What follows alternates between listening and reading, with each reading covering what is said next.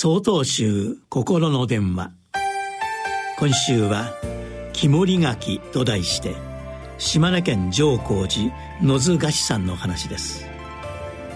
次第に寒さが増してまいりました。皆さんいかがお過ごしでしょうか？ちょうど今お寺の近所のあちこちに干し柿がぶら下がり始めました。お正月をみんなで過ごす準備なのでしょう。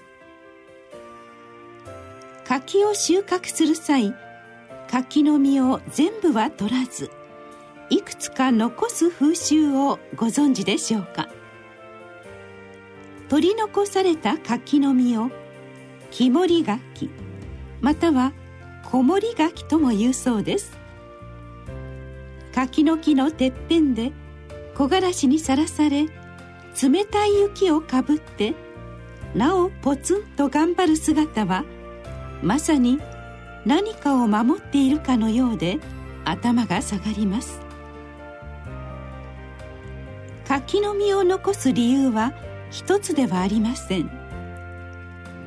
柿の木への感謝のため冬の寒さに飢える鳥たちのため来年の豊作を山の神に祈るためなど様々です。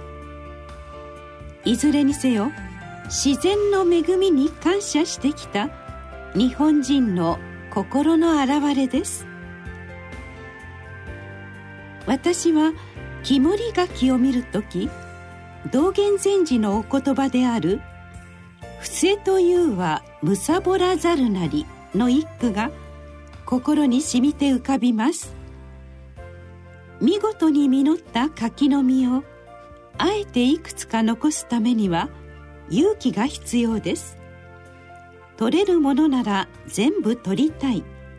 そうでないと何か損をしたような気になるのが人情でしょう。それでもなお心に決めて取り尽くさない。それがむさぼらざるなりの姿と重なります。取り残された柿の実は鳥の上を満たすものもあればそのまま朽ちてしまうものもあります。それが自然。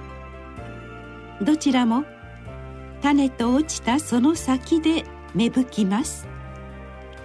その縁に預かれることが尊いのでしょう。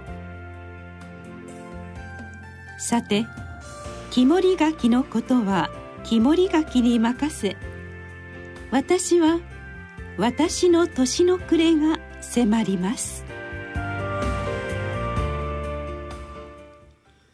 11月7日よりお話が変わります。